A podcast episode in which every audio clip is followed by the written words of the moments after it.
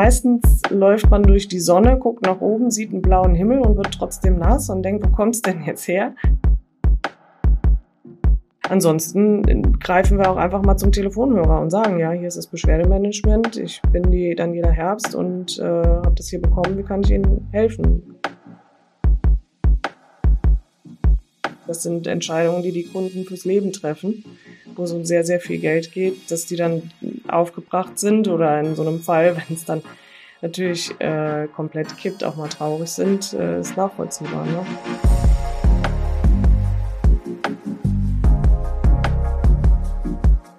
Versicherungen. Jeder braucht sie. Aber sich damit wirklich auseinandersetzen, ist das nicht nur unverständliches Expertendeutsch und arbeiten dann nicht nur Verkäufer, die mir was andrehen wollen, was ich gar nicht brauche? Und überhaupt, ist das nicht alles völlig langweilig? Es gibt viele Vorurteile über die Versicherungsbranche.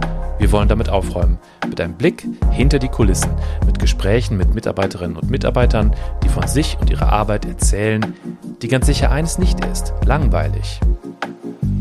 Dies ist Backstage Stories. Versichern ist alles nur Stromberg oder was? Ein Podcast der DBK Versicherungsgruppe. Folge 29, Frau Herbst.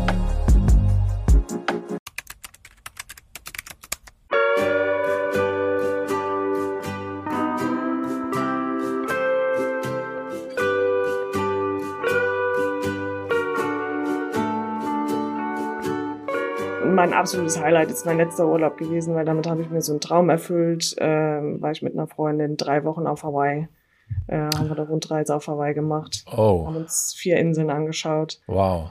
Das war, das war schon ein Traum. Also da, da hat man natürlich ein paar Erwartungen dran und äh, lange geplant vorher, lange drauf gewartet. Sollte eigentlich auch schon früher stattfinden. Und wie bei so vielen, dank Corona, war es dann ins Wasser gefallen, beziehungsweise musste verschoben werden.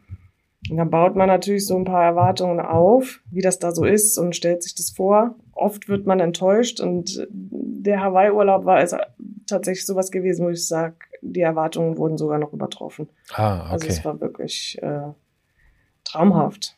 Also landschaftlich, vom Wetter, von der Lebenseinstellung da könnte ich, könnte ich hinziehen. Da fliegt man sehr lange, oder? Da fliegt man ja sehr lange, erstmal zwölf Stunden nach Los Angeles und dann nochmal sechs Stunden. Es liegt quasi mitten im Pazifik. Das meine ich mit lange. Also zwölf Ja. Stunden. Ich war auch schon mal Los Angeles. Das fand ich schon äh, völlig, äh, also da war ich völlig am Ende. Ja. Äh, und die Vorstellung, dann noch, haben Sie da, haben Sie Zwischenstopp gemacht mit Übernachtung oder sind Sie sofort durch? Wir sind sofort durch, weil wir äh, keine Zeit jetzt da verlieren wollten. Ja, Nochmal, okay. es hat uns so jetzt nicht interessiert. Wir wollten die Zeit wirklich auf Hawaii verbringen. Ja. Erzählen Sie doch mal, wie sieht's da aus? Ich habe natürlich Bilder, aber im Ja. Kopf meine ich. Was ich an Hawaii toll finde, ist, man hat eigentlich so ziemlich alles. Man hat natürlich so die Strände, also viele verbinden mit Hawaii erstmal so Surfen, Strände und ne, sowas, aber man hat halt auch sehr viel Urwald, Berge, ist ja alles vulkanischen Ursprungs, ist sehr, sehr grün. Es regnet halt auch immer wieder mal, aber meistens läuft man durch die Sonne, guckt nach oben, sieht einen blauen Himmel und wird trotzdem nass und denkt, wo kommt's denn jetzt her? Und dann ist irgendwo eine Wolke, wo ein bisschen Regen rauskommt. Auf der anderen Seite ist dann auch schon der Regenbogen und äh, verzieht sich halt auch ganz schnell wieder. Manchmal bleibt es in, in den Berghängen mal so ein bisschen hängen, aber ist dann, es kommt ein paar Mal am Tag so mal so ein kurzer Schauer runter und dann ist es aber auch direkt wieder gut. Und wir waren, wie gesagt, jetzt so Oktober, November da, sind es immer so 25 bis 30 Grad, immer ein bisschen Wind. Also auch sehr gut auszuhalten, gerade auch wenn man halt jetzt wandern gehen will oder sowas, kann man da halt wunderbar machen. Kann auch paar Höhenmeter machen, wenn man das möchte. Man kann Strecke machen. Ähm, jetzt haben wir uns, wie gesagt, vier Inseln angeguckt. Ich muss auch sagen, jede Insel hat wirklich so ihren total eigenen Charakter. Hat natürlich so die Hauptinsel mit Honolulu, was man wahrscheinlich die meisten so ein bisschen kennen Ja. ist so Großstadt. Und Da kommt man so zu der Lebenseinstellung. Es ist wirklich eine Großstadt, aber da ist nicht mehr Trubel als jetzt hier in Koblenz beispielsweise. Einfach weil die so sehr viel Honolulu und ruhiger Koblenz. sind.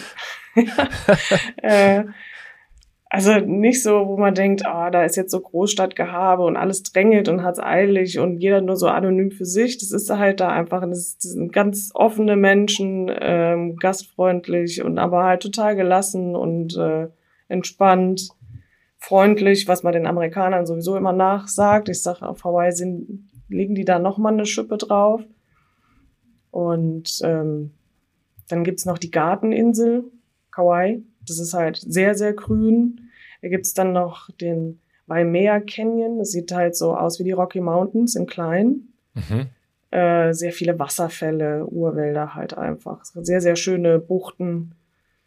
Ähm, dann die größte Insel, Big Island wird die da auch genannt. Äh, die haben ja noch aktive Vulkane. Da kann man wirklich noch an den Vulkankrater ran und sich die Lava anschauen, die da ganz langsam fließt. So runtergucken? Äh, genau, je nachdem, wo es gerade ist. Es ist ein Vulkan, der ist seit 30 Jahren immer wieder am Ausbrechen. Ähm, geht da aber alles sehr langsam und auch nicht mit einer riesen Wolke oder so, sondern es fließt so gemächlich vor sich hin. Und je nachdem guckt man halt mal nach unten. Manchmal fließt es auch ins Meer rein. Dann kann man dann gucken. Nachts ist es dann auch sehr schön, wie die Lava so ins Meer reinfließt. Ähm, außerdem haben die da noch wenn man den Teil unter Wasser mitzählt, ist es sogar der höchste Berg der Welt, der Mauna Kea. Da stehen die ganzen Observatorien. Ja. Über Wasser sind das auch noch 4200 Meter, kann man mit dem Allradfahrzeug bis ganz nach oben fahren. Das haben wir auch gemacht. Also man hat natürlich eine Bombenaussicht und sieht mal hier äh, das Keck-Observatorium beispielsweise. Also da haben 13, 14 Länder haben ihre Observatorien da oben stehen. Also, also, wenn, wenn Sie das jetzt so erzählen, ähm, wie war das denn, als Sie zurück nach Koblenz gekommen sind? Das wieder ein bisschen Kulturschock. ähm, ganz ehrlich, also auf dem Frankfurter Flughafen ähm, sind wir an der Bäckerei vorbeigelaufen, wo dann ein Kunde die Verkäuferin direkt schon wieder angepöbelt hat, weil eben irgendeine Kleinigkeit nicht gefallen hat. Die Frau stand dahinter und hat versucht, sich zu rechtfertigen. Und da war so für mich der Punkt, ich, ich drehe wieder rum, ich gehe wieder ins Flugzeug und fliege wieder zurück. Sowas habe ich einfach da nicht erlebt. Also das, äh, die haben, sind, sind einfach wesentlich freundlicher und, und äh, mehr auch diesen Dienstleistungsgedanken, aber ohne dieses irgendwas dafür zurückzuverlangen. Also es ist einfach eine Selbstverständlichkeit, dass man sich gegenseitig hilft und gegenseitig, also freundlich zueinander ist und kostet auch nichts. Also das fand ich da sehr, sehr schön. Und man übernimmt es auch. Äh, also Beispiel habe ich in anderen, war vorher schon mal in den USA, habe ich auch in anderen Bundesstaaten schon erlebt. Man geht in, durchs Einkaufscenter, wir hatten auch immer Airbnbs, das heißt, wir mussten uns auch immer selber versorgen, geht man da einkaufen und läuft da durch Walmart oder was auch immer.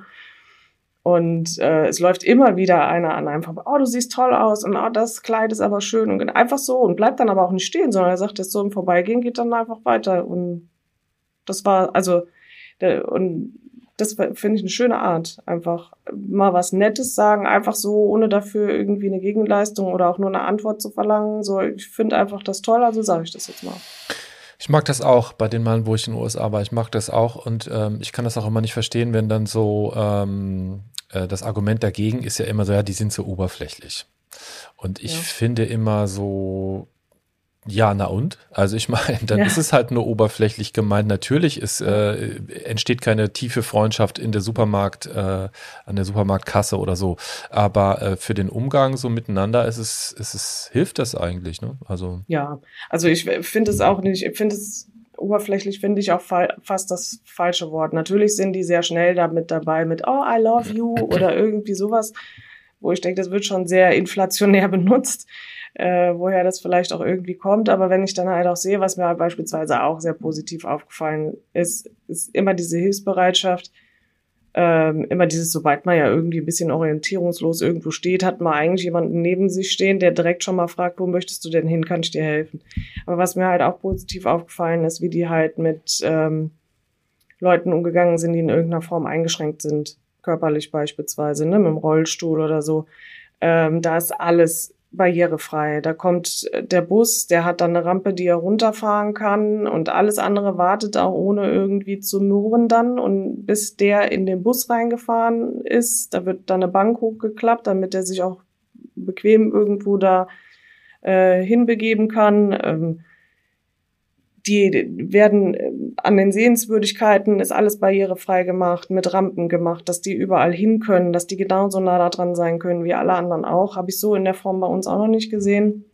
Ähm, an den Flughäfen beispielsweise haben die die äh, Shuttles auch mit so äh, Zügen, auch die werden direkt wieder abgesenkt und so, dass alle barrierefrei da reinkommen. Wenn ich da denke, hier äh, am Bahnhof muss ich erst mal drei Stufen nehmen, damit ich in den Zug rein kann. Mhm. Ähm, und das auch vom Umgang her, es wird sofort geholfen. Da wird auch nicht komisch geguckt oder so. Es sind einfach ganz normale Leute, die da mittendrin in der Gesellschaft stattfinden, wie jeder andere auch. Das wäre halt mhm. auch sehr positiv aufgefallen. Und äh, wenn ich das dann immer so sehe, dann finde ich diesen Vorwurf mit der Oberflächlichkeit nicht gerechtfertigt, muss ich sagen. Weil da hat man sich dann schon Gedanken gemacht. Also weil Sie das jetzt ein paar Mal erwähnt haben, auch so mit dieser Freundlichkeit und mit, ähm, mit so einem Service-Gedanken und so, ähm, das sind ja Dinge, die bei Ihnen dann ganz konkret auch eine Rolle spielen, oder? Ja, also im Beschwerdemanagement sowieso. Also ähm, viele beschweren sich natürlich auch beispielsweise darüber, dass sie unfreundlich behandelt wurden äh, in der Beratung äh, oder falsch beraten wurden. Und man kann mit Freundlichkeit auch da wieder sehr viel gewinnen, mit Freundlichkeit und Verständnis. Also einfach auch dieses ähm, mal zuhören und es einfach mal annehmen. Also oft ähm, viel, fühlen sich viele dann bei so einer Beschwerde auch erstmal angegriffen, wenn der Kunde sie und kommen in so, einen, so einen Rechtfertigungsmodus rein. Mhm. Ähm, und ich glaube, das ist aber ganz wichtig, oder was heißt, ich merke das in meiner täglichen Arbeit, dass es auch wirklich hilft, einfach mal sich da selber zurückzunehmen und dann den Kunden äh, zuzuhören, was, was sie überhaupt für ein Anliegen haben. Und jetzt kann ich das vielleicht anders sehen, ich kann mir die andere Seite anhören und äh, wenn ich jetzt den konkreten Fall habe, dass ein Kunde sagt, oh, der Mitarbeiter hat mich total unfreundlich behandelt, natürlich frage ich den Mitarbeiter da dann auch mal, was ist denn da gewesen? Mhm. Ähm, nichtsdestotrotz hat der Kunde das jetzt so empfunden. Ob man das jetzt selber so einschätzen würde oder nicht, der Kunde hat es aber eben halt so empfunden und dann muss ich darauf auch eingehen und äh, können Sie mal ein bisschen, ich meine, der Name erklärt schon viel, aber ähm, können Sie trotzdem noch mal ein bisschen erklären, ähm, äh, also damit man so ein Gefühl bekommt für die Abteilung, in der Sie arbeiten? Also beim, wir haben ein Beschwerdemanagement für die komplette Bausparkasse. Das heißt, alles, wo es mal zwickt, sei es jetzt im Außendienst bei der Beratung schon oder auch bei uns intern ist irgendwas in der Be Bearbeitung falsch gelaufen und der Kunde hat da einen Grund, darüber zu klagen in irgendeiner Form. Das kommt alles zu uns. Ne, also darum kümmern wir uns. Wir haben auch noch Mitarbeiter in den Fachabteilungen eingesetzt, ähm, die da auch entsprechend geschult sind. Wir legen schon auch Wert eben darauf, dann mit diesen Kunden halt auch sensibel umzugehen und auch gewisse Ausdrucksweisen zu verwenden, halt positive vor allen Dingen. Ähm, und pragmatischen Ansatz, immer nach einer Lösung auch zu gucken für die Kunden. Vielleicht können Sie ja mal äh, anhand von einem konkreten Fall erzählen, wie so ein Ablauf wäre. Ja. ja, wir hatten zum Beispiel im letzten Jahr, ich meine, das ist ja jetzt Thema für viele, die steigenden Zinsen. Ähm, für die Finanzierungen. Wir machen ja in der Bausparkasse auch viele Immobilienfinanzierungen. Ähm, und jetzt seit dem Ukraine-Konflikt sind die Zinsen ja auch massiv gestiegen am Markt, ne, also für die Finanzierungen. Kaufpreise gleichzeitig sind aber geblieben, wo sie waren. Ähm, Macht es natürlich für viele Leute schwierig. Sowas entscheidet dann halt auch schon mal über finanzieren oder halt eben doch nicht finanzieren. Also dieser Kunde musste dann halt auch leider sagen, okay, das kann ich jetzt zu dem Preis äh, nicht mehr machen.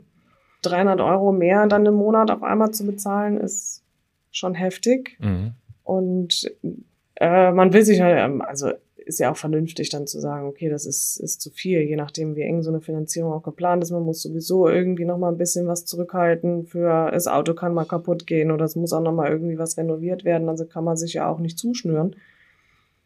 Und äh, so ist es halt vielen gegangen, dass dann, also was wurden in der Zeit, ich glaube, es ging, ging wirklich so im März letztes Jahr los, ähm, wurden gefühlt alle zwei, drei Tage äh, die Zinssätze erhöht und äh, weiteres Problem war dann auch noch, dass von Regierungsseite die KfW-Programme eingestellt wurden. Da ging es um Tilgungszuschüsse, die die KfW eigentlich noch übernehmen sollte. Das waren dann auch bei mehreren. Was ist die Kunden, KfW? Können Sie kurz erklären? Äh, Kreditanstalt für Wiederaufbau. Also es ist eine staatliche Bank, mhm. ähm, die äh, energieeffiziente Maßnahmen fördern. Also da haben die diverse Programme, dreht sich mal um Neubauten. Da ist halt ein bestimmter Energieeffizienzstandard zu erfüllen, damit man die Förderung bekommt. Oder dann wurden auch mal Photovoltaikanlagen gefördert. Ich nehme an, jetzt kommen demnächst wahrscheinlich die Wärmepumpen dran, dass die irgendwie gefördert werden. Äh, und da sagt aber dann halt eben auch die Regierung, machen wir oder machen wir nicht. Und da wurde ja sehr kurzfristig gesagt, dass da ein Programm geschlossen wird. Ähm, ging es auch um energieeffiziente Maßnahmen beziehungsweise Neubauten. Ähm, in dem Fall hat halt die Bank einen Tilgungszuschuss gewährt, gezahlt auf das Darlehen. Also wir, wir geben die Gelder raus. Es wird, sind Gelder von, von der KfW-Bank, aber die wir weitergeben, wo wir den Vertrag mit den Kunden schließen. Und äh, die KfW gibt halt dann eben diesen Tilgungszuschuss auf dieses Darlehen. Und äh, das war bei diversen Kunden, waren das über 20.000 Euro, die da kommen sollten. Mhm. Ähm, das ist natürlich viel Geld und die sind natürlich auch eingeplant für diverse Maßnahmen dann.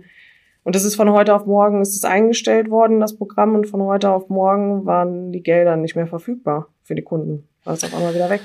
Das ist jetzt ja äh, keine Entscheidung von Ihnen gewesen, auch keine genau. Entscheidung von der DBK gewesen, ähm, aber trotzdem landet man dann irgendwie Klar. bei Ihnen. Also, wie erklären ähm, Sie das? Also was, wie gehen Sie damit um? Gut, man kann das natürlich wirklich nur erklären, wie es ist dass wir das ja auch nur durchreichen quasi, dass wir das auch nicht entscheiden können, ob sowas gewährt wird oder nicht. Ähm, in dem Fall, was die KfW betrifft, kann man nur ähm, das Verständnis äußern und vielleicht dann gucken wir schon mal, ob wir ein Darlehensmodell haben, was wir anbieten können, was dann vielleicht ein bisschen zinsvergünstigt ist. Ähm, versuchen dann schon äh, vielleicht nochmal eine Lösung zu finden, aber wir können natürlich jetzt nicht dann einfach mal mehrere tausend Euro dann dem Kunden quasi als Tilgungszuschuss gewähren. Ne? Also anderes ist es vielleicht schon mal, wenn man halt eben diese Verzögerungen hat in der Darlehensgewährung und in der Zeit sind die Zinsen gestiegen.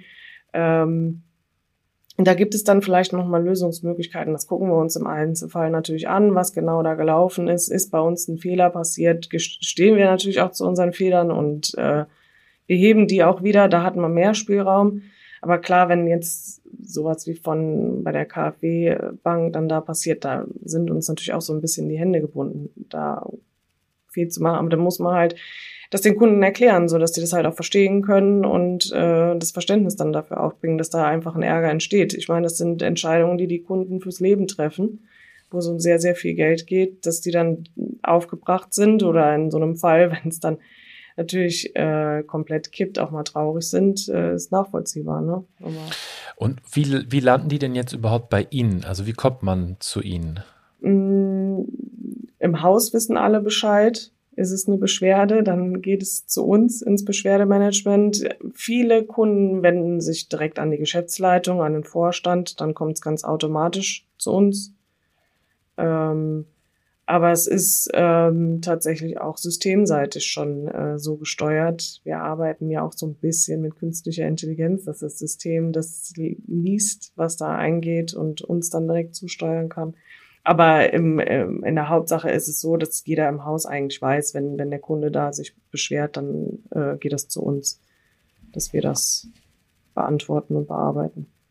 Warum gibt es eigentlich Sie als gesonderte eigene Stelle? Ähm, das gibt es tatsächlich, weil das von der EU gefordert ist und von den Ländern in, umgesetzt wurde. Also es ist tatsächlich eine aufsichtsrechtliche Vorgabe, dass alle Finanzierungsinstitute so ein Beschwerdemanagement einrichten müssen, geben auch ganz so. klare Vorgaben dafür. Mhm. Ähm, in welcher Frist Beschwerden zu beantworten sind, in welcher Form Beschwerden zu beantworten sind. Die definieren auch, was ist eine Beschwerde. Das ist schon alles irgendwo vorgegeben. Äh, es gab es aber auch schon vorher bei uns. Also bevor diese Vorgabe kam, gab es auch schon Beschwerdemanagement bei uns, eben weil auch bei uns die Geschäftsführung sehr viel Wert darauf liegt ähm, und es einfach auch so sieht, wie es ist, dass eine Beschwerde auch immer eine Chance ist, äh, mit den Kunden nochmal in Kontakt zu treten, ähm, zu gucken, gibt es eine Lösung und den Kunden wieder zufriedenzustellen und auch Fehler aufzudecken. Also ich meine, wo gehobelt wird, fallen Späne. Also wir sind ja auch nicht alle frei von Fehlern. Fehler passieren. Äh, vielleicht sind Prozesse nicht effektiv.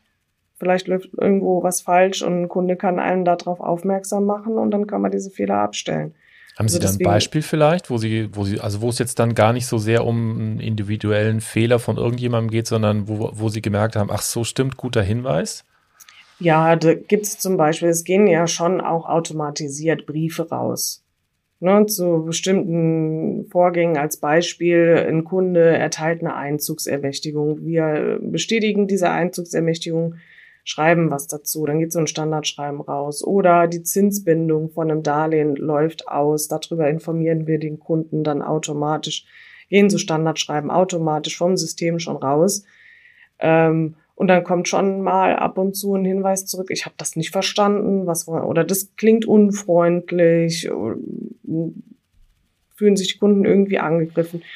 Und dann nehmen wir das schon auch auf und gucken uns es an und formulieren es eventuell um. Ne? Ähm, je nachdem, was es, was es dann halt ist. Also sowas kann schon auch passieren, ja.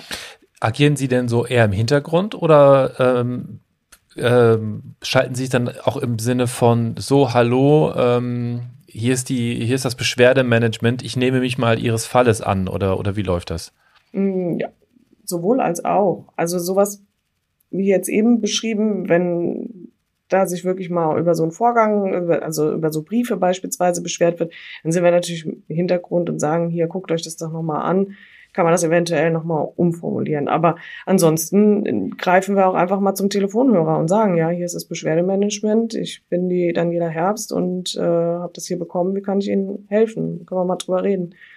Ähm, da haben wir auch mehrere Mitarbeiter bei uns und äh, ja, da telefonieren wir, da schreiben wir, da arbeiten wir schon aktiv dran, ja die Band, also es klingt so, als ob die Bandbreite der, der Fälle und der Beschwerden aber ganz schön groß sein könnte bei Ihnen. Müssen Sie sich da richtig einarbeiten dann jedes ja. Mal, oder? Ja, da müssen wir uns richtig einarbeiten. Ähm, wir haben natürlich, wir haben die Immobiliensparte, wir haben die Finanzierungssparte, wir haben reine Sparverträge, Bausparverträge und die Festgeldsparte, äh, also die, die Anlagesparte.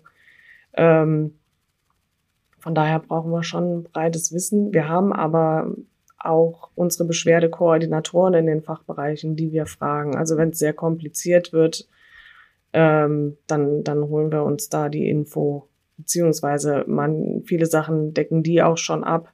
Äh, dann, dann bearbeiten die die Beschwerde, gerade wenn sie das kennen. Oft hat das Ganze ja auch schon äh, eine Vorgeschichte. Dann ist da ja auch schon vorher was gewesen.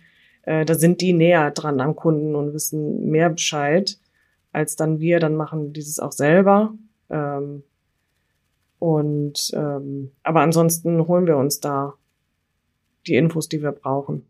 Dann geht halt nochmal eine, eine Nachricht an den Kunden erstmal. Hallo, wir haben das bekommen, wir kümmern uns drum, dass der auf jeden Fall schon mal Bescheid weiß, es angekommen. Und äh, dann holen wir uns alle nötigen Infos, die wir brauchen. Jetzt haben wir gerade viel über Beschwerden gehört. Ein Wort, das nicht unbedingt positive Assoziationen hervorruft. Dabei sind sie nichts Ungewöhnliches in einem Unternehmen, sondern im Gegenteil, sie sind ein natürlicher Teil des Geschäfts. Beschwerden sind für Kunden ein wichtiger Weg, um Bedenken oder Probleme an das Unternehmen heranzutragen. Und Unternehmen wie die DBK, die auf Beschwerden reagieren und konstruktiv damit umgehen, zeigen, dass ihnen ihre Kunden wichtig sind und sie sie und ihre Bedürfnisse ernst nehmen. Und seien wir mal ehrlich, ist doch schön, dass Frau Herbst und ihr Team sich so für ihre Kunden einsetzen. Das war Backstage Stories. Versichern ist alles nur Stromberg oder was? Eine Reihe, in denen wir mit Vorurteilen gegenüber der Versicherungsbranche aufräumen wollen. Ein Podcast der DBK Versicherungsgruppe. Und in der nächsten Folge eine andere spannende Geschichte, die zeigt, dass Versicherung nicht Stromberg ist.